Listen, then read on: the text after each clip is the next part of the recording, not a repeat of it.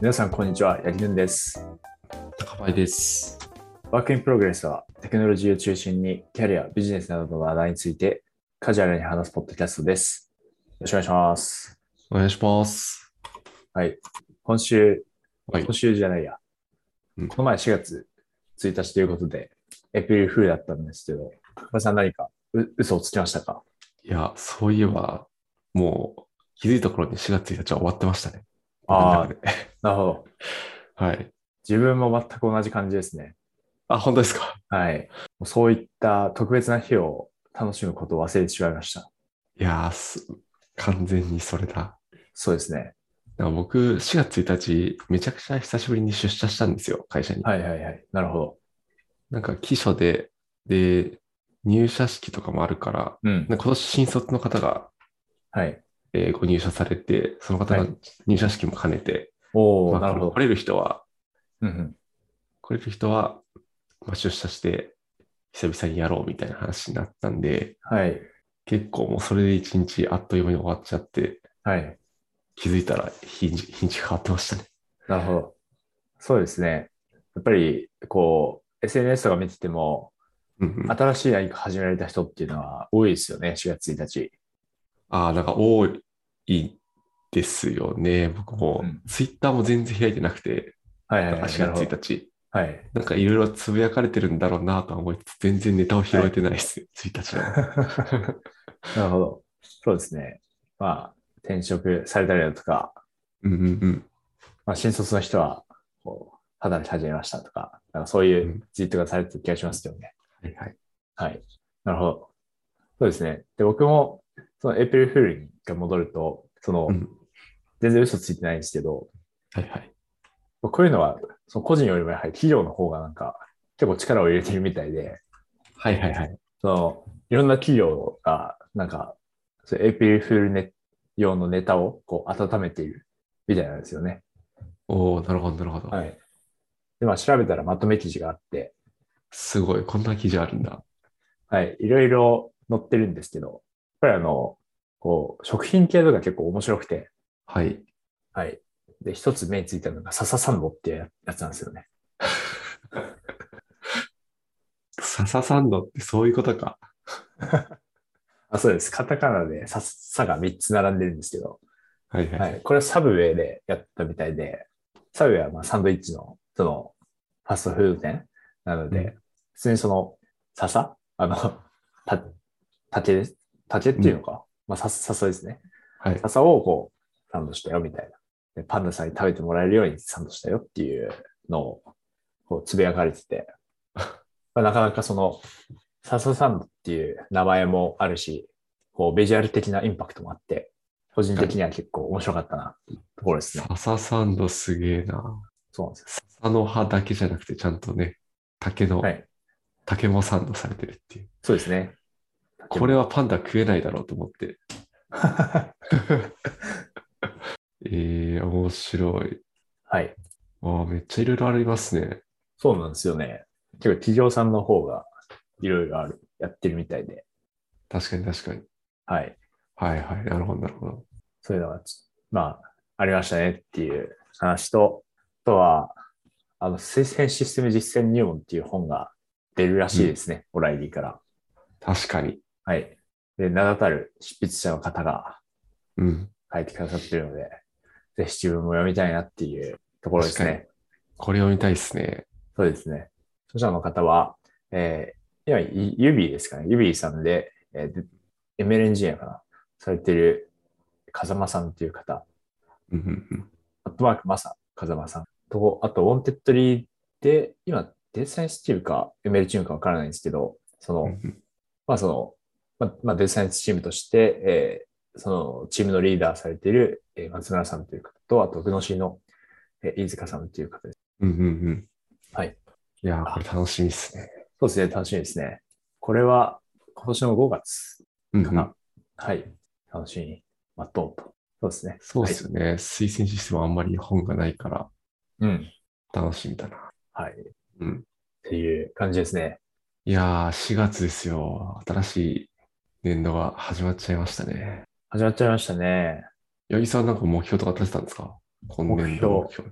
あ、ね、年度ではた、年度では立ててないですね。ななんか、がが元旦には、はい。はいはい。一応、何やろうぜみたいなのは立ってましたけど、はいはいはい。はい。そうか。立てないといけないですね。立てて、立ててないけど。立ってないですか？はい。いや、なんかし新年度からこれ始めようかなみたいな、はい。結構ありがちだと思うんですけど、はい。僕今そういうのも特にないんで、はい。どうしようかなと思って、なるほど。確かになんか、ななんんかか立てたいですね。面白いこと探そうかな。あの高林さんはもうすでにポケモンユナイトをやられている。はい。確かにポケモンユナイトならちょっと、そうですね、いいところまで行きたいんですよね。そうですね。で。うん。それを頑張っていこうかな。あめっちゃいいと思います。暑いですからね、ポケモンユナイトも。そうですね。はい。プレイヤーの数がまあ多いですし、うんうんうん。もうプロっぽい方もいらっしゃるということで。そうっすよね。はい。そうですね。まあ自分もポケモンカードをちょっと頑張っていきたいですね。はいはいはいはい。はい。確かにポケカ。もう大会出てくださいよ、ポケカの。そうですね。今、あの、フリマアプリ、メルカリではい。デッキパーツを集めてますね。デッキパーツ。あ、そうですね。その、ポケモンカード、結構どのデッキにもこれは入るぞっていうカードが決まってるんですよ。なるほど、なるほど。はい。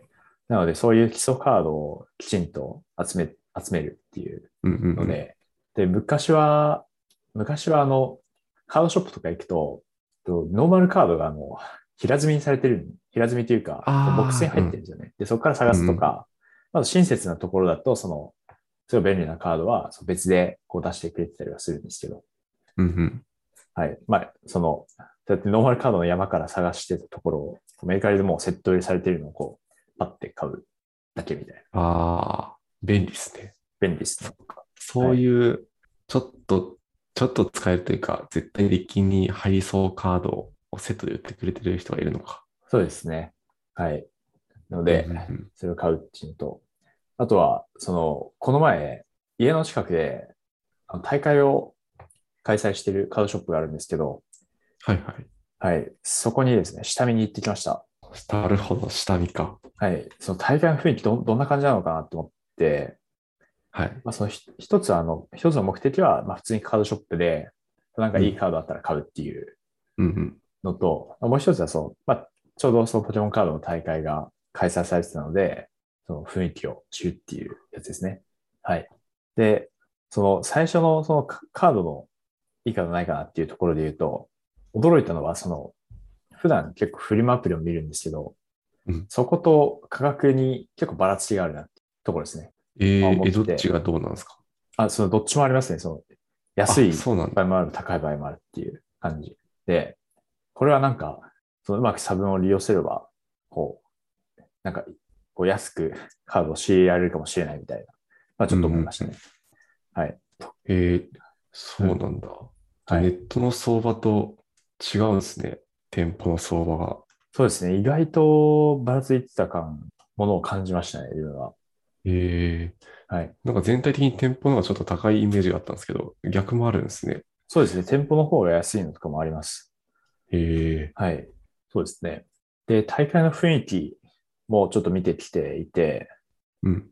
で、あの自分はあの高校生の時にトレカやってたんですよね。うんうん。で、なんか、あ、ま、またここに戻ってきたなみたいな感じありましたね。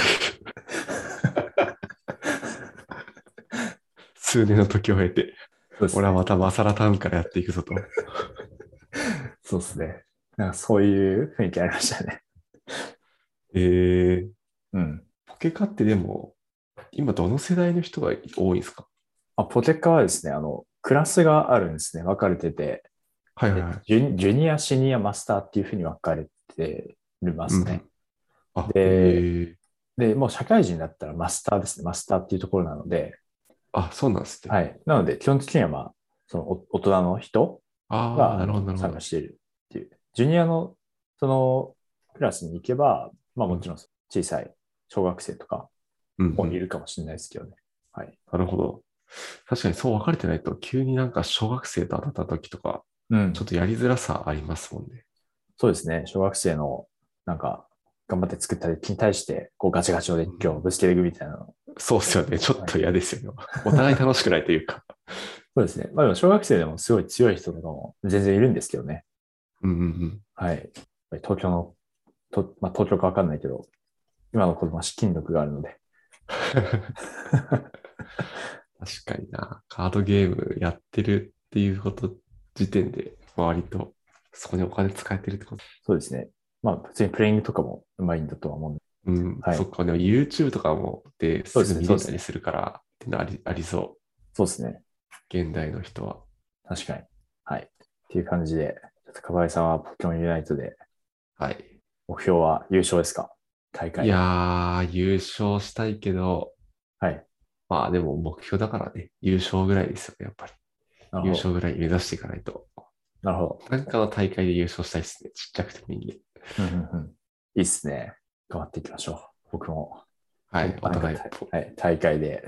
はい、ポケモンマスター目指して。はい。ポケモンマスターの皆さんやっていきましょはい。う。仕事やれよっていう。はい。まあまあ。はい。じゃあ、ということで、メイントピックにそろそろ入っていきますか。はい。はい。今日のメイントピックはですね、と、Shopify のブログがあるんですけど、Shopify のブログで、えータイトルが、えー Five Steps for Building Machine Learning Models for Business というブログがあるんですね。うんうん。で、えーまあ直訳すると、この ML machine learning model を、えービジネスに適用していく上での、え5つのステップっていう、大体そんな内容なんですけど、まあ、なので、なんだろうな、その、まあ技術的な内容というよりは、こう、すごいプラクティカルな内容ですね。実践寄りの内容なんですけど、まあ、すごいためになるブログだと思ったんで、ちょっと紹介していければって思うと、あとは、その高井さんがあの、 machine learning エンジニアとして働かれているので、まあ、実際どうなんですかねみたいな、ちょっと肌感を伺いながら進めていければなはいはいはいと思ってました。なるほど、なるほど。はい。やっていきましょやっていきましょう。はい、そうですね。じゃあ、早速内容に入っていくと、とまあ、そもそもこのブログはですね、と Shopify ですね、Shopify というえー会社のテックブログにあ書かれていたもので、で、2021年の8月ですね。なので、まあう。う、ん。去年、大体去年に書かれたものですと。うんうん。で、書いた人が、とアリ、これちょっとあまり読めないんですけど、アリ・ウィス、ウィストゥマさん。ちょっと日本語での発音が難しいんですけど、うんうん。まあ、アリさんっていう方で、えー、ショフィアイでシニアデータサイエンティストをしている方ですね。はい。なんか記事の最後の方に、こう、詳しい著者説明みたいなのが書いてあるんですけど、うんうん。そこを参照すると、Workflows Data Team、チームというところにいるみたいですね。あ、そんなチームがあるんだ。はい。そうですね。でこのワークフローがな何のワークフローなのかはあんまりわかんない。うんうん。はい。まあ、なんかとりあえずそういうところにいらっしゃるようですと。はい。はい。なんかメタデータ的なものは、うんうん。はい。で、早速、この内容に入っていければと思いますが、と、まあそのタイトルにもある通り、5 steps ということなんで、こう、検討するべき、まあ、5つの項目みたいなことですね。で、と、まあそのステップと言いつつ、結構そのポイントにも近いですね。その、まあこれ、これを考えようみたいな。うんうんうん。ポイントにも近いんですけど、ちょっと緩やかにあの時系列があるっていう。なので、最初、その1番からその最初に問うべきまあことが、まあ、こう、1番から5番に向けて、こう、そうそうじゃあこれを通って、じゃあ次にはこれを考えてみたいな。若干その時系列的なものもあるっていうふうになって。はい。はい。で、じゃあ最初のステップからいくと、最初のステップはですね、えー ask yourself it's a right time for machine learning ということで、うんと今 ML すべきかを考えようっていうことですね。うんうん。はい。で、この中にはまあ2つ分かれてまして、で具体的に1つは、えー Will this model be powering a brand new product ということで、とまあ、そのモデル、そのモデルが、えーその新しいプロダクトに対して、えーまあ、まあ、ブラン、ブランニュープロダクト、えー新しい、えープロダクトに対して、えーまあ、価値を与えるのかっていうことですね。を問いましょうっていうことでした。はい。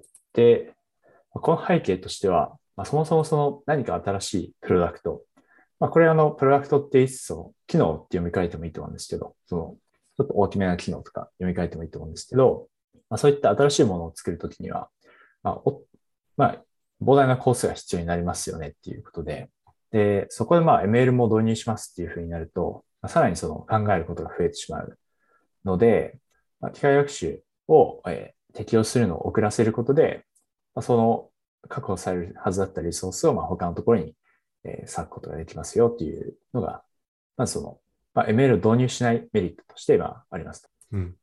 はい。いうことでした。まあ、なので、その、何か新しいプロダクトを作るときに、えー、機械学習を最初から適用するのかどうかは、まあ、またちょっと考えましょうっていうことですね。はい。で、まあ、逆にその、今、すでに、えー、まあ、そこそこ使われている機能で、まあ、を、えー、機能に対して、えー、機械学習をこう入れていくみたいなときは、まあ、その、機械学習を、えー、使用して、まあ、その改善、すごい改善が望めるとか、であれば、まあ、入れていくのもリーズナブルであるっていうことを言ってます。うんうんうん、はい。で、もう一個が、えー、How are non-machine learning methods performing という、えー、話でで、こっちもすごい重要だなっていうのを個人的には思ったんですけど、なので、まあ、その、ML じゃない方法、まあ、ヒューリスティックな手法はどのぐらいその、えー、どのぐらい機能するのかっていうのを、まあ、確かめましょうっていうことですね。で、まあ、ML を導入する前に、まあ、まずヒューリスティックなものを、まあ、試すことで、まあ、いろいろいいことがあるっていうことも、まあ、この人は言ってくださっていて、で、例えばまあ、その、まあ、 machine learning 使うってなると、まあ、モデリングとか、まあ、時間がかかるし、あとまあ、その、導入した先の運用コストっていうのも、まあ、あると思うんですが、まあ、ヒューリスティックなものだと比較的 machine learning を使うよりも、まあ、それが低く済むっていうことで、まあ、そういうコストの削減っていう観点ですね。で、あとはその、最初に単純なものを作作ると、その、で後からより複雑なものを試したいってなった時のそのベースラインになるっていうことですね。で、まあ、複雑なものは、まあ、運用コストとか高いとは思うので、で最初からまあ複雑なものを試してしまうと、えー、試してしまうと、まあ、最初からその運用コストとか乗ってきちゃうんですけど、最初に単純なものでこうベースラインを作って、複雑なものをまあ AB テストしていくとかってなると、まあ、複雑なものが実際その単純なものに比べてどんぐらいうまく、え、機能するのかっていうのがまあわかるので、それってその運用コストを増やす時のその、まあ、ガードレールになるみたいな意味合いですね。はい。で、あとは、えっとまあ、その実装者が最初にプロダクトのデータとかまあいじると思うんですけど、まあ、それでそのデータに関して少し詳しくなれるとか、あとまあ、その解こうとしている問題に対して深くできる深くその理解できるようになるっていうような話でしたね。で、まあ、この人は同時にその90%のユースケースでは、大体ヒューリスティックなものでベースラインを作成できるよっていうことも言ってて、まあ、なので、最初から ML やるよりもヒューリスティックなベースラインを作りましょうっていうことを言ってましたね。はい、で、なんか実際にその各問題に応じて、こういうものがそのヒューリスティックなベースラインに当たるよみたいなのも言ってくださっていて、はい。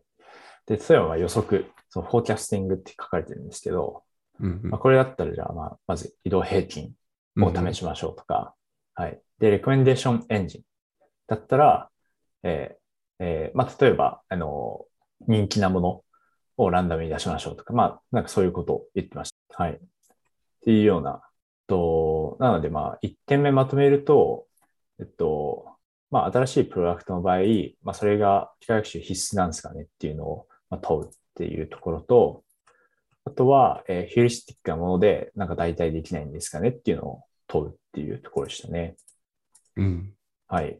なんですが、なんか実際にその、じゃあ機能を作りましょうってなった時に、やっぱり最初はヒューリスティックから始める感じなんですかね。まあ、そうなんじゃないですか、ほとんどの場合。なるほど。まあ、ルールベースでなんか作って、はい。そのが最初、やっぱりスピードも出るというか、はい。まあ、ここにも書いてありましたけど、うん、でそこから徐々に機械学習で置き換えられる部分を置き換えていくみたいな、はい、アプローチが、まあ、無難というか、そっちのが、その、最初、ルールベースで開発するとユーザーに届くまでのスピードも速くなるし、はい、さらにその機械学習で本当に良くなってるかどうかっていうのも分かりやすいので、うん。うん。まさにこの記事の通りだと思いました。なるほど、なるほど。実際に、こう、プロジェクター立ち上がるときは、じゃあまず、こう、ルールベースで、なんとか問題解けないかっていうのを、うん一緒に考えるですね。そうですね。で、なんか、ルールベースで、なんかロジック組むにしても、組むときにも、うん。なんかそのデータ見てどういうロジックがいいのかなとか、ユーザーのログ見てこういうロジックがいいんじゃないみたいなところは多分、そのデータサイエンティストの人とか、データアナリストの人とかは結構携われるところではあるのかなと思うんで、はい。で、なんかそこから一緒に携わってると、その後機械学習に置き換えるときも、うん。なんかその辺の勘どころというか、もうなんか活かせるんじゃないかなとは思ってますね。なんで結構、はいレベル関係ないけど、その最初のロジック考えるところとかから一緒に関わっていけると、さらに良さそうな気がして。うんうんうん。なるほど。なるほど、なるほどうん。そうですね。実際自分もそのデータアナリストとして勤務する中では、うんヒューリスティックな、ヒューリスティックなロジックを考えることはいくつかありましたね。その、うんうんうん最初になんか、うん。えっ、と、まあ、自分の場合はその推薦領域に結構関わってるんですけど、まあ、推薦領域、まあ、こういったその思考の推薦を出したいっていうふうになったときに、うんまずその、すごい簡単に考えると、その、どういうロジックを組めるのかっていうのを、まあ、結構、そのおっしゃる通り、まあ、ログ掘りながら、はいはい。STL でガリガリ書くみたいなのはやった、やつ記憶があります。なるほどですね。はい。うん。そうですね。まあ、でも、その、ヒューリスティックなモードでベースラインを作るべきとは、なんとなく自分も思ってたんですけど、その、実際、ど、どういう背景でみたいなところは、なんか理解が甘かった気がしたんで、そこは結構、この今の項目で、だいぶクリアになりましたかね。うんうんうん。はい。そうですね。はい。はい。っていうのが1点目ですね。はい。はい。2点目が、えー keep it simple っていうことで、とまず最初にとにかくシンプルに作りましょうっていう。えー話でした。で、まあもちろんその、ベストパフォーマンス、その、できるだけ精度を良くしてやろうっていうところを追求したくなるときっていうのは、まあ、常にあるということを、えーこの著者の方も言ってるんですけど、やっぱりそれにはデメリットも多いですよっていうことをえー言っています。で、具体的にデメリットというと、とまずその、ビルドの時間が長くなるっていうことを言ってるんですけど、うんうん。と、まあ、実際まあ多分トレーニングとか、あとさ、あとは、ビルドって言ってるのは何のことなのかな？と、まあトレーニング含めて、例えばまあ、なんですかね、ビルドって言ってるのは何なんですかね？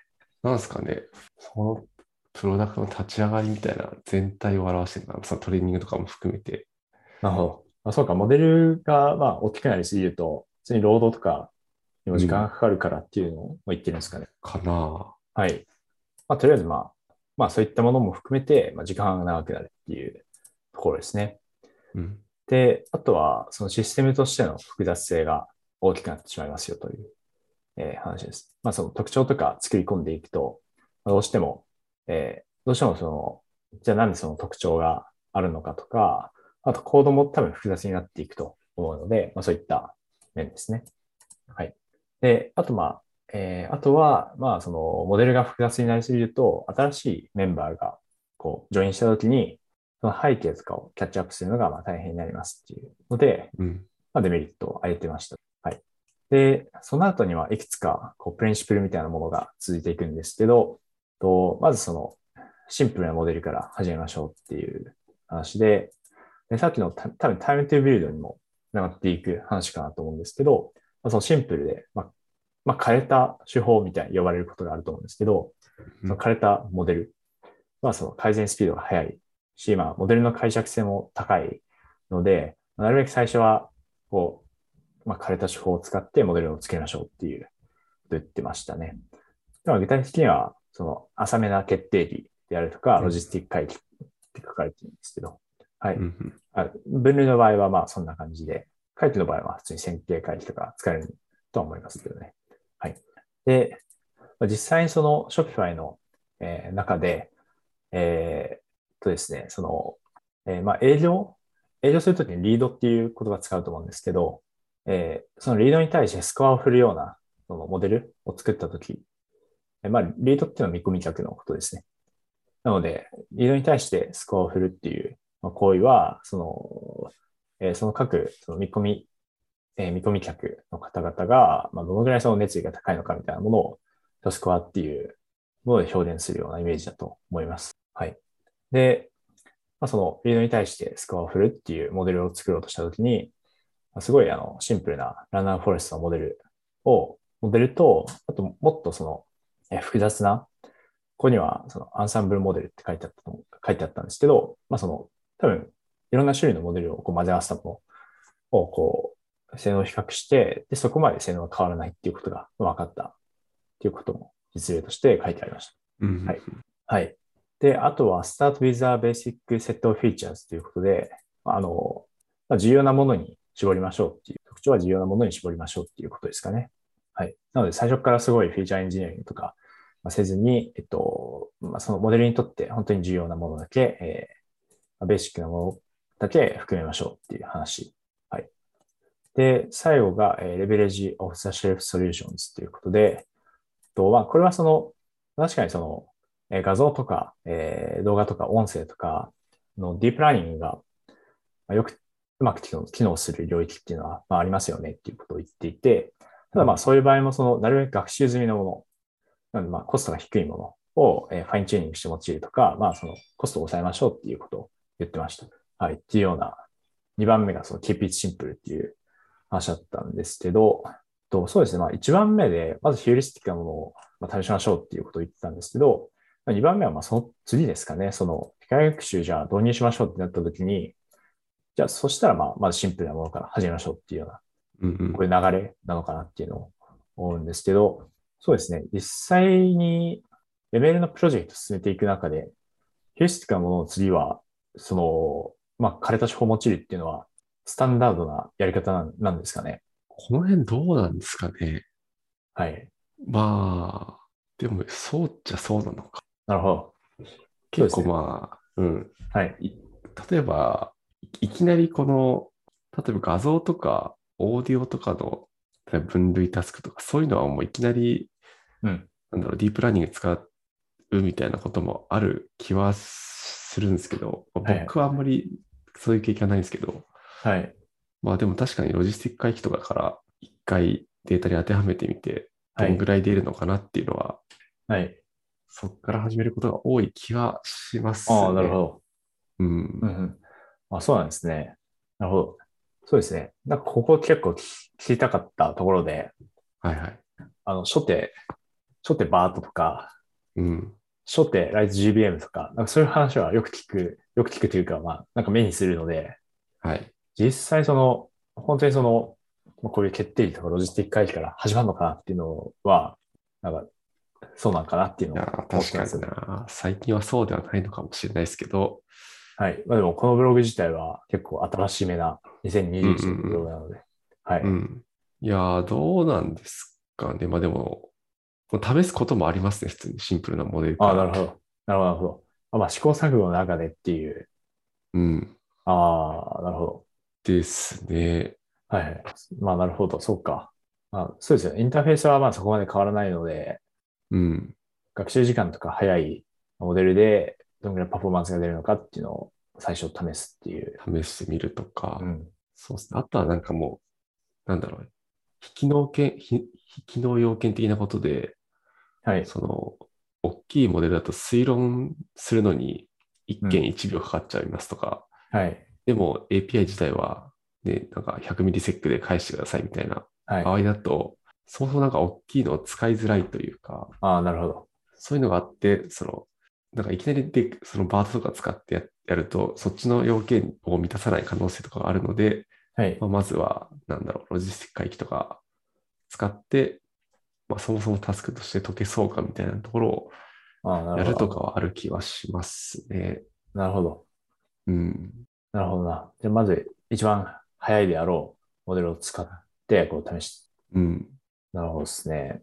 確かにな。推論時間も関わるんですね。そうですね。結構まあうん学習時間とかは分かりやすいと思うんですけど、実際にサービスに組み込みとかなると、はい。なんかオフラインでバッチ推論とかする場合はあんまりうん。意識しないかもしれないですけど、なんかオはいンラインで推論する場合は、はい。そこも結構大事なところかなとは思います。なるほど。うん。ああ、確かにな。なるほど、なるほど。そうですね。あとその、まずそのベーシックな特徴量から始めましょうっていうところもあったんですけど、これもどうなんですか？最初はやっぱりフィーチャーエンジニアリングがやりすぎないみたいなのは意識されてたりするんですかあこれどうだろうな。まあやりすぎないは確かに意識してるのかもしれないですけど、無意識に。はい。うん、さっきとちょっと被りますけど、やっぱり最初は、まあ、割と生のデータ使っを最低限の前処理だけして、モデルに食わせて、それでどれぐらいスコアが出るかみたいなところは、はい。一旦見てみることはやってそうん。なるほどう。。うん。そうですね。いきなりなんか特徴量を数千とかに増やしたとて、なんか何が効いてるのかとかわからないんで、なんだろう。はい。モデルはできるかもしれないけど、なんかその後の、なんて言うんだろう。そっから得た知識をまあまた他のところに流用したいってなった時に、うん。じゃあこのタスクにはこういうのが効いてたから、こっちもそれ使えそうですみたいな、なんかそういう知見は結構少なくなっちゃいそうなはい。イメージがありますね。最初からドカッとやっちゃうと。なるほど。だからなんか最初は、まあ、生のデータプラス、なんかドメイン的にこれは絶対効くでしょみたいなところをちょっと入れてやってみるみたいなのが多いんじゃないですかね。なるほど。なるほど、なるほど。そうですね。似たような話もブログの中で取り上げられてて、はいはい。と取り上げられた例は、とまあ、Shopify のそのショップの業界を予測するっていうシステムを作るときに、そのドメインエキスパートの人から、まあ、その知見を得て、と製品の重さを特徴として入れたみたいおな。はい。で、重さはまあ要はその家具とか売ってるところだとまあ重いし、ー。うんうんうん。と、まあ、なんだろうな。まあ、まあ、トレーディングカードとか売ってるところだと軽いしみたいなところですかね。はい。で、まあ、重さっていうのを入れたっていうのを、まさになんか似たような話ですかね。そのドメイン的に必要なものをまたうんうん入れるってい確かに確かに。う。うん。あとは、他の問題にも適用できるかみたいなのも意識するポイントなんですね。うーん、と思いますけどね、どうなんだろうな。うん、なんかその辺も結構、うん。その、なんだろう、受託でこの機械学習モデル作ってくれとかだったら、はい。その、まあ、特殊量ガッと作ってできましたでいいかもしれないですけど、はい。なんかその事業会社とかでせっかくやるんであれば、なんかモデル作って終わりじゃなくて、その過程で得られるそのデデータの知見とか、まあ、その辺はかなりモデル作成以外にも生きてくることは多いと思うんで、はい。その辺はなんか意識してやると良さそうだなとは思った。なるほうん。ど。めちゃめちゃ参考になります。ありがとうございます。いえいえいえ。はい。で、2番目はそんなところですかね。じゃあ、はい3番目のステップにこう入っていけたらと思うんですけども、と3番目がですね、Measure Before Optimizing という話で、で、まあ、どういうことかというと、とよくあるピットフォール、落とし穴として、えーまあ、早い段階でモデルを最適化しに行ってしまうっていうものがありますと。で、最適化って言ってるのは、そのハイパラのチューニングとかであると。はい。で、まあそのハイパラ、ハイパーパラメータを最適化するっていうのは、まあ、そのステップとして、ステップじゃねえな。と、まあ一つのステップとして間違ってないっていう話なんですけど、まあそれに早く取り、早く取り組みすぎると生産性が低下してしまうっていうので、えー、挙げてました。はい。で、じゃあこのメジャーはどういうことなのかっていう話なんですけれども、とまあその後にいくつか、えー続いてまして、えーまず How is the incremental impact of the model going to be measured? っていうのがあって、とこれはですね、その、まあその機械学習モデルを作る中で、えっと、オフラインのパフォーマンスを測っていくことになると思うんですけど、まあ、分類モデルだったら、えーまあ、すまあ、すごいシンプルなものだと、まあ、正解率とか、あとまあ、 confusion matrix とか、まあ、あると思うんですけど、じゃあそれがその実際にそのビジネス的な価値どのぐらいあるのかっていうのをまあ測りましょうっていう話でしたね。うんはい。で、まあ、例えば正解率の例で言うと、正解率例えば98%そのモデルが達成しますってなった時に、とやはりそのドメインによって全然違いますよねっていうことを言ってて、で、とじゃあもしその98%っていうのが、えースパムスパムメールの分類とかだったら、まあ、全然意味がないし、とまあ、逆にそのさっきのそのショップの了解の、えー予測とかだったら、多分とてもすごい正解率になると思うしっていうので、まあ、そのビジネスにこうオフラインの指標をの意味をこう関連づけてえー考えましょうっていうような話でしたね。はい。で、次にその、can you explain the trade-offs that the model is making? ということなんですけれども、とで、そのモデルが持つそのトレードオフを説明できますかっていう話なんですけど、そうですね。まあ、これがですね、とちょっとトレードオフっていう単語は使われてるんですけど、あんまりその、どの辺がトレードオフなのかっていうのはちょっと個人的にわからなかったところもあるんですけど、とまあ書かれているのは、そのモデルがすごいいいパフォーマンスを出しているっていう時には、その大体95%ぐらいのケースでは何か問題が発生してますよっていうので、で、まあ、そのうまくいき過ぎている時は大体問題があるっていう、その、まあ、なんだ、チーマンズローとか、うんうんまあ、よよく言われる話だと思うんです。で、まあ、問題っていうのは、そのパフォーマンス指標がもしかしたら適切ではないとか、あとまあなんかリークがあるとか、なんかそういう問題がありますよと。で、まあ、その時にその、まあ、何かモデルがうまくいっている時に、じゃあその、何かデデメリットはないのかっていう、その、えーまあ、ダダウンサイド、その、まあ、ネガティブな面はないのかっていうのを探る姿勢でいると、割と早く問題をキャッチできますよっていう、えー話ですね。なので、うんまあ、うまくいってる時に、まあ、それをうまくいったから、えーじゃあ最適化しようっていうふうに、まあ、行くんじゃなくて、裏側でちゃんとその、これは間違ってないのかっていうのをまあ考えるっていうところですね。なるほど。はい。で、あとまあ、そういった問題を早くキャッチできるようになるっていうところで、そのパフォーマンス、まあ、指標じゃなくて、モデルのアウトプットをえ見ていくと結構問題をキャッチしやすいですっていうことも言ってましたね。うんはい。なのでまあ、まとめるとどうなるんだろう。まとめると、そうだな、まあ、モデル作ってすぐ最適化するんじゃなくて、まあビジネス価値にえー換算するとか、うんうんうんあとそのモデルのそのパフォーマンスっていうのが本当なのかっていうのを検証する姿勢を持ちましょうっていうような話なんですかね。うん、なるほど、なるほど。はい。そうですね。じゃあ1点目のその、こう、モデル開発の時にこうオフライン指標があると思うんですけども、うん。と、それとこうビジネス的なその価値っていうのは、やまあ、結びつけて考えるっていうのは、まあ、ふ 普通のことというか、はいはいはい。まあこれもやはりやられていることなんですかね。ああ、でもこれタスクによるんじゃないですかね。はいはいはい。と思って、例えば、まあ、その分類問題とかは割と紐付けやすいですよね。ビジネス的な指標に。そうですねさっき。のまあ、なんだ、まあ、不正検知とかの場合は、はい。まあ、不正検知は分かりづらいか。まあ、なんだろうな。まあ、迷惑メールの分類問題とかだと、うん。それこそ、まあ、その契約書の制度は割とそのままその分類のうん制度になるんでいいと思うんですけど、はい。まあ、例えば、推薦系のタスクとか、うんあとなんか、なんだろう、チャットボットとか、なんかうんそういうのって、その契約書のモデルの精度がイコールビジネス的にはい。な指標になるかっていうと、まあそうじゃないと思うんですよね。うんうん。うん。だそれ結構タスクによる気はしますね。なるほど。うん。確かに、タスクによってはすごい難しいところもあるかもしれないですね。うん、ある気がうんしますね。そうですね。僕もなんかその辺知りたいところではありますね。最近は結構推薦系のタスクをやってて、はい。結構そのビジネス指標とのはい。関連性みたいなところは結構悩んでるポイントなので、ああ、なるほど。うん。まあ、近いテーマで言うと、あの、少し前に出てた本で、施策デザインのための契約書入門っていう本が。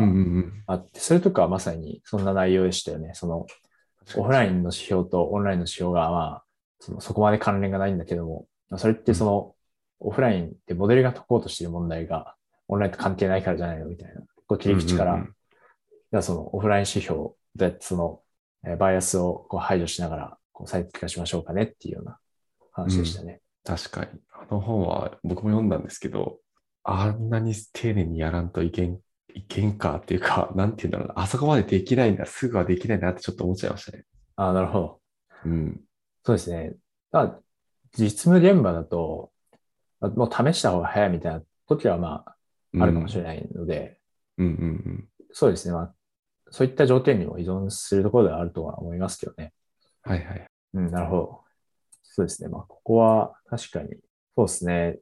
確かにも、てかまあ、問題にもよるし、うん。うん、まあ、モデルにもよるっていうところですよね。そうですね。まあでもなんかちゃんと、そのビジネスの指標もモニタリングというか、はい。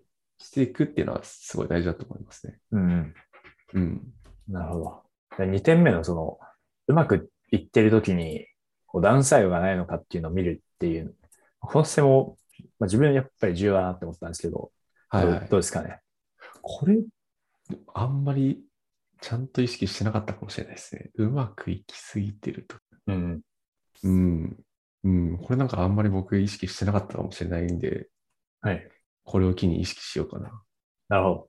まあでも、ここういう話、その、かぐるではよく聞く。よく聞く。ああ、まあ確かにそうっすね。そうっすね。はい。まあ、かぐるだとまあリーダーボード出るんで、うん。はい。CV めっちゃいいパフォーマンスだぞっつって、リーダーボード見ると、全然、みたいな。まあ確かに。そういう意味だと、まあそっか、オフラインでモデルの性能を検証してうまくいきすぎてるときは、確かに立ち返りますけど、はい。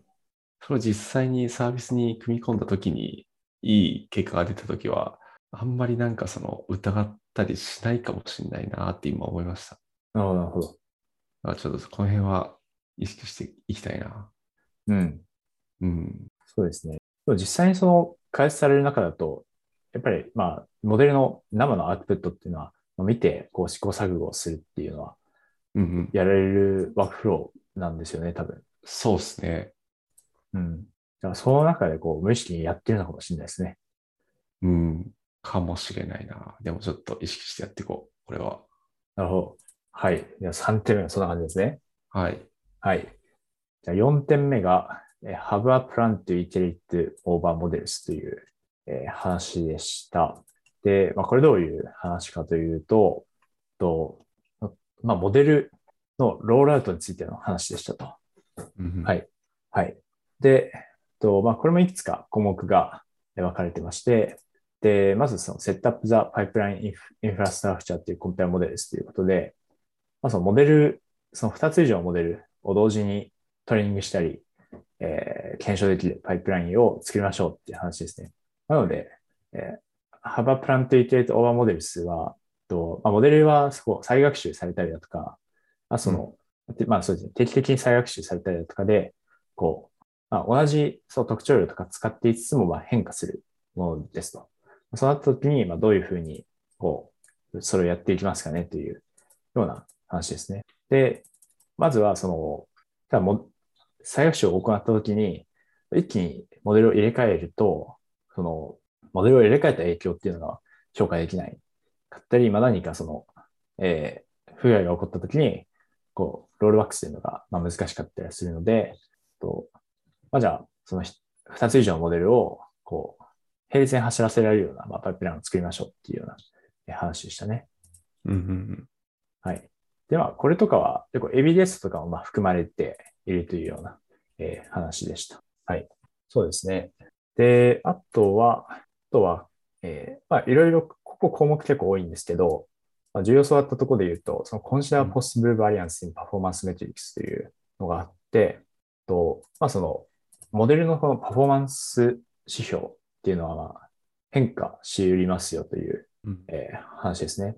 で、まあ、いろんなその、まあ例えば、そのパラメータの初期化であったりだとか、まあ、そのトレーニングとテストのデータの分割であったりとか、はい、だとかっていうのをまあ変化していますよというような話だったので、まあちゃんとそのモデルのパフォーマンスを監視しましょうとか、まあ、そもそもそのモデルのパフォーマンス変動するっていうことをまあ意識しましょうっていうこととか、あとはその、いくつかそのセグメントを分けて、で、まあ、それぞれでパフォーマンスがまあ悪化してないのかみたいなのを、こう、えー確認しましょうっていうような話でしたね。うんうんうん。はい。で、4つ目のポイントをまとめると、と、まあ、モデルのロールアウトについてっていうような話だったんですけれども、と、まあ、なので、えーなんだろう、まあ、まあ、とりあえず、まあ、パイプライン、その、2つ以上のモデルを同時にこうサーブできるようなパイプラインをまあ作りましょうっていうのと、あと、まあ、そのパフォーマンスを、まあ、監視しましょうっていうような、えー話でしたね。はい。なので、えー結構、えーまあ、オペレーションというか、まあ運用寄りな話になってくるかなっていうのを思うんですけれども、そうですね。実際は、まあ、何かモデルをこう再学習した時とかっていうのは、それも AB とかで比較するもんですか？再学習は、あ、どうなんだろう。僕の経験だとあんまり再学習を AB で比較するってことはななくて、えーっと、はい。そうですね。だから、まあ、再学習さ再学習させて、はい。一回デプロイしてみて、割とその前後比較みたいな感じになっちゃうかな。はいはい。でそこでまなあ、悪く、悪ければちょっと悪化してると、うん。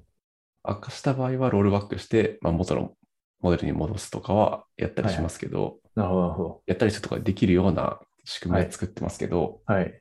まあ基本的に同じロジックで再学習したパターンであんまり AB テストは、はい今、今今はしてないかもしれないですね。なるほど、なるほど。うん。そうですね。じ実際その、まだ、まあ、後者のそのパフォーマンスはまあ、そのまあ常に監視してるっていうような話だと思うんですけど、悪化することとかもややっぱりあるんですか？再学習で。うーん、あんまり僕経験ないですね。ああ、なるほどめちゃくち。ゃ悪化するとかは。なるほど。まあでも確かになんかそれが、そうあってほしいみたいなところはありますよね。その、まあそうですね。そうですね。はい。うんなるほど。まあそこまで、じゃあまあ、まあわかんないですね。わかんないですけど、まあ起こるかはわかんないけど、まあ、パフォーマンスは監視しておきましょうみたいな感じなんですよね。うんうん。そうですね。あとははいはいいつでも戻せるようにみたいな。前のモデルにうん。とかは意識。してやったりとか。でも逆になんかその、中身のロジック違いますみたいな。はい。これは再学習じゃないか、どちらかというと。はい。うんとかは、えっ、と、ここに書いてある通り、なんかパイプライン2つ用意しといて、うん。まあ両方学習させて、で、AB テストするみたいなことはやってたりしますね。なるほど、なるほど。うん。なるほど。その後者のその、パフォーマンスメトリックスを監視するみたいな話だと、これって、その、監視するメトリックスって、モデル、モデル特有の指標とかも、まあ、モデルによって監視してたりとかするんですかね。まあモデル特有のって言ってるのは、まあはい例えばまあ、まあ、推薦だったら、えーまあ、その推薦枠の CTR とか、そういううんうん、話なのかなっていうのを思うんですよ。ああ、そうですね。その辺も監視してますね。はいはいはい。うん。なるほど。まあ、と同時にその、モデルの直接のビジネスメトリックスとかはまあ測りづらいところがあるんで、まあ、トータルビジネスメトリックスもこう測っとくみたいな感じですかね。うんうんうん。まあそこはそうか。その ML チームの責務ではないかもしれないです。もしかしたら。今のトータルっていうと、なんかその、はい。まあサイト全体のとかですかね。MAU とかそういう、ちょっと大きめのってイメージ。そうですね。MAU とか、まあ、その、はい、まあ、えー、そうなの。まあ、まあ、例えばまあブログとかで言うと、一人当たりの閲覧記事数とか、まあ滞在時間とかあるのかもしれないですけど、うんうんはい。ああ、でもそういうのも結構見てるというか、ML エンジニア側でダッシュボード作ってはい。見るようにはしてますね。まあ、でもそれは電車的なダッシュボードもあるんで、まあそっちを見たりとかですけど、なるほど。なるほど、なるほど。まあ、そういっうんたモデルに紐づく、直接的に紐づくものと、まあ、紐づかないけど重要な資料みたいなので見てるっていうはい。そうなんですね。そうですね。あとは、その、 key segment の metrics も監視しましょう。セグメントごとの metrics も監視しましょうみたいな話ありましたけど、はいはいはい。これ、どうなんですかね。こなかなかこここまでやってるのかっていうのを思いましたけど、実際や、実際どうなんですかね？ここまでやってるともう120点みたいなところあるんですかね？いや、あるんじゃないですか。なるほど確かに。主要なセグメントな。まあそうっすよね。確かに、ここまで見ることもあるけど、はい。常に見てるかと言われるとそうではない気がします。うん。うん。そうですね。そうですね。自分もなんか、やっぱステップがあるなっていうのは思いますね。あの、うんうんうんはい。まあ、やっぱまあ全体を見るっていうのはあ最初で、まあ、だけども、まあ、ユーザーの人、いろんな人がいるんで、うん。じゃあまあ、それ、それぞれに応じては見るっていうのは、まあ、あると思うんです。うんうんうんうん。はい。そうですね。まあ、ここの話で言うと、そうだな。え例えばまあ、と、例えばまあ、そうですね。あ、すいません。ちょっと別の、別の話とちょっとごっちゃになっちゃった。え っと、あ、まあでもいいか。えっと、あれですね。まあ、例えば、えっと、そうサイトのパフォーマンス改善みたいな。うん。あちょっと ML に結びつけるか。ML に結びつけるとどうだろうな。まあでも、あの、ネットリックスとかであったのが、えっと、そのビデオの待ち時間みたいなところですね。その、ビデオをこう再生するまで待ち時間を減らしましょうみたいな。ML で減らしましょうみたいな。ポッドキャストの取り上げだと思うんですけど、うんうんうん。まあ、で、まあ、どういうふうにメール使ったかというと、その、まあ、視聴状況をこう、の変化をまあ予測して、うんうん。で、その次の視聴、次の時間、その時間軸での、えー視聴状況、視聴環境に合わせてこのバッファを決めるっていう、うんうんストリーミングバッファを決めるっていうのをまあやっていて、で、そのバッファ量が、その、まあ、環境が悪いのバッファ量多いと、そのまあ再生の遅延が発生してしまうと。で、視聴環境に合わせたそのバッファ量にしておけば、その再生遅延がまあ発生せずに、まあそういうのできますよっていうような話だと思うんですけど、とじゃあ実際にそれで、その、実際意味があるのって、今はその機能がなければ、えー悪い体験をしてたであろう人たちに主に効果がまああるっていうのを見込まれますよね。で、今そのすでにいい体験をしている人たちは、まあ別にその ML の機能が導入されようが、なかろうが、まあ別にまあそんなにいい体験であるっていうことは、まあそこまで変わらないだろうっていうような話ですね。にうんうんなのでまあ、そういうケースはまあ、その、視聴環境が悪い人たちと、えーまあ普通の人たちとかでセグメントを切って、で、パフォーマンスを監視すると、まあそのモデルのこう更新によって、でなんかす、えっと、その視聴環境が悪い人たちに対してのパフォーマンスがちゃんと変わってないのかっていうところとか、まあ視聴環境が今までまあ良かった人たちが、なんか悪くなってないのかっていうのをこう監視できますよっていうような話がなんか別のブログでありました。はいはいはい。確かに。そういうセグメント切ってみると、今の話だとすごいわかりやすいですよね。そうですね。うん。はい。個人的にはセグメントは大事だなっていうのは思いますね。うんうんうん。なんかでも、切りすぎると、はい。なんだろう、その1セグメントあたりのはい。母数がめちゃくちゃ少なくて、なんかそこにめっちゃいい効果を出しても全体で見るともう全然みたいなこともありそうなんで、そうですね。うん。そうですね。セグメンこトは、そうですね。切り方は結構職員芸なところがあると思いますね。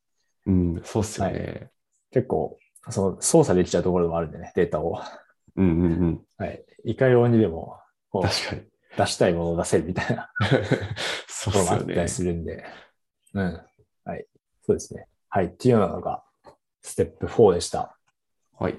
はい。じゃあ最後、ステップ5ということでうん。で、これが、えーちょっと前の話ともつながるんですけど、えー consider the stability of the model over time という話はちょっと。はい。うん。はい。で、とですね、これはまあ、再学習とかまあ、こう重ねていって、で、まあ、改善重ねていくと、そのモデルのパフォーマンスってまあ良くなっていくと言うんですけど、そのトータルのパフォーマンスはよ良くなってても、その、まあ、個別の人たちにとっては、え意図せず悪いネガティブなえー影響がまあ出てしまうことがありますよというえー話でした。うんはい。はい。で、まあこれ具体的にどういうことかと言いますと、このブログの中で触れられているのは、えーファンドの例ですね。うんちょっと一瞬水飲みますね。ガラガラやっちゃあ、ったどうぞどうぞ。どうぞどうぞ。そうですね。えーファンドの例。でファンドだと、その貸金的なものだと思うんですけども、とで、まあ、実際のブログの中には図があるんですよ。ポッドキャストもまあ音声の上なんで、と興味あったら、まあ、実際のブログを見ていただければと思うんですけども、とでその図で、モデルの更新前と更新後みたいなので、こう、切られてるんですね、図が。で、まあ、更新前だとその正解率86%で、更新後だとその88%っていうふうになってるんですけど、とその更新後では、今までそのお金を貸せていた人が、その貸せて、貸せない審査落ちみたいなのに、こう、分類されちゃってるんですよね。はい。っていうので、え正解率としてはいいんだけれども、その、体験的には今まで、その、今までのスペックで、まあ、お金を借り入れたものが、もう借りれなくなるっていうので、かなりその悪体験になってますよね。っていうので、そのモデルの出力がちゃんと一貫してるのかどうかみたいなものは、きちんとこう考えましょうっていうような話でしたね。はい、なるほど、なるほど。はい。で、まあ、こういったものを防ぐために、チェックリストっていうのもこう挙げてくださっていて、で、とまず一つが、understanding the costs of changing your model っていうので、まあモデルのパフォーマンスが改善するっていうことと、あとは予測が変更されてしまう可能性があるっていう、まあ、ことのトレードオフをまず考えましょうっていう話。うんで、あとは、その、まあ、ディープなモデルを使うと、その科学習っていうのもちょっと問題になってきやすいので、そういったその複雑めなモデルを使うのは、パフォーマンスが上がって、まあ、とっても嬉しい時だけにしようっていうような話。あと、分類とかの場合は特にそのキャリブレーション、その実際のモデルの出力と実際の分布のズレをまあちゃんと補正しましょうとか、えー、あとは、そうですね、あとまあ、その条件付けであるとか、生息化っていうのをきちんとしましょうっていうような話でしたね。うん。そうですね。うん。なのでまあ、これとかをまあやる、まあ必要なケースと必要じゃないケースあると思うんですよね。その推薦とかはまあ、多分変わってもそこまでうん。こう、め明確には気づかない。そそうですね。はい。そうっすよね。うん。そうですね。なんだろうな。まあ、例えばまあ同じ推薦枠でも、こう趣向を変えすぎるとこういうのあるかもしれないです。例えばまあ、っていうのは、その、まあ Amazon の商品詳細の下に、まあいろいろレコメンドあると思うんですけど、うんうん。えー例えばまあ、この商品を買った人はこの商品を買ってますっていうレコメンドが、まあ、あるじゃないですか。うん。で、まあ、Amazon で何か商品を探している人って、まあそのレコメンデーションをこう、あるっていうことを期待して、こう、来た人なんですよ。そのレコメンデーションが急に変わってたりすると、もしかしたらその悪体験かもしれないなっていうところですね。確かに確かに。はい。そうですね。そうですね確。かにな。うん安定性。うん。でもこれなんか、はい。この例だと、まあ、ユーザーごとに資金と、あ資金援助、まあ、調達できるかどうかみたいな話ですけど、結構個別、そのユーザー一人一人に対してどう予測が変化したかっていうのは、なんか割と追うの大変だなとはい。思いました。これを今聞いて。そうですよね。うん。できなくはないっていう。そうですね。できなくはないけど、まあだからその辺も含めてちゃんとどれぐらい前のモデルと変わったかみたいなところはちゃんと見ていこうねって話なのか。うん。うん。そうですね。はい。そうですね。まあ、あとはその、その、出力が変わるっていう時に、こうちょっと科学習気味なモデルだと変わりやすいっていうことが、まあ、言われていたので、うんうん。なので、まあ、し識別強化があまりロバストじゃないっていうことなんですかね。はいはい。はい。なので、まあ、その、さっきのチェックリストも、いくつかその科学習に関わるところがあったと思うんですけど、まあそういったところで、まあ、ロバストなモデル作っていきましょうっていうところが、多分、こう、対策になるっていう、だと思うんですよね。なるほど、なるほど。はい。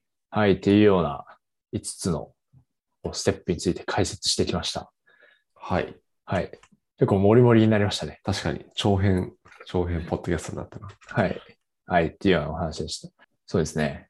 そうだな。じゃあまあ、そうですね。まあ、まとめるとすると、はい個。人的にやっぱ印象に残るのは、うん。まあ機械学習、やっぱり運用コストがすごいかかるなっていう、まあ、ところで、うん。で、と、まあ、ある意味その、機械、なんだろう、結構機械学習の技術ってあの発発展してるじゃないですか。で、どんどんその使うのが、あの、楽になってきてると思うんですね。えーはい。で、それで、その、そういった環境下においても、じゃあヒューリスティックなベースラインをまあ使い続けるのって、こう、今、今のその時代に合ってるのかなっていうのを、まあ、考える時がああるんですけれども、と、まあでも、す今のところやっぱり運用コストすごいお大きいなって思うので、うんと、まあ、ヒューリスティックなものをまあ使うっていうのも、使うっていうのが、まあ、今のところ結構リーズナブルなのかなっていうのは、ちょっと思いましたね。うんうんうん。そう最初はっていうところで。はい。はい、そうですね。はい。で、あとは、その運用面で、まあ、いろいろこのブログで知見をこう、ちりばめてくれてたなって、まあ、思うところがあって、で、まあ、それはその、えーまあオフ、オフラインのパフォーマンスを、まあ、いろんな角度からまあ測りましょうであるとか、まあ、そのモデルの、こう、パフォーマンスであっても、こう、セグメントで分けて、こう、見ましょうっていうような話であるとか、まああと予測がこう一貫、一貫しているのかを見ましょうっていう話とか、まあ結構その、こう一口にこのモデルの運用って言ってもまあいろんな要素があるところで、まあ一段ちょっと解像度が高まったなっていうのは思いましたね。うんうんうん。はい。確かに僕もまあ仕事でこの辺のことはやってますけど、はい。あんまり意識してなかったポイントとかいくつかあったので、うん。うん、いい記事だなと思って聞いてました。はい。なるほど。はい。はい。ありがとうございます。ではでは、そんなところでしょうか。はい。はい。では、と、ということで、本日はですね、その Shopify のテックブログ、と Five Steps for Building Machine Learning Models for Business という、えータイトルのブログをさらいながら、こう実際のところどうなんっていう話をしていくという、えーことをやりました。はい。はいで、質問やコメントは Google フォームや Twitter のハッシュタグ WIPFM でお待ちしております。えー今回もご視聴ありがとうございました。えー来週またお会いしましょう。ありがとうございました。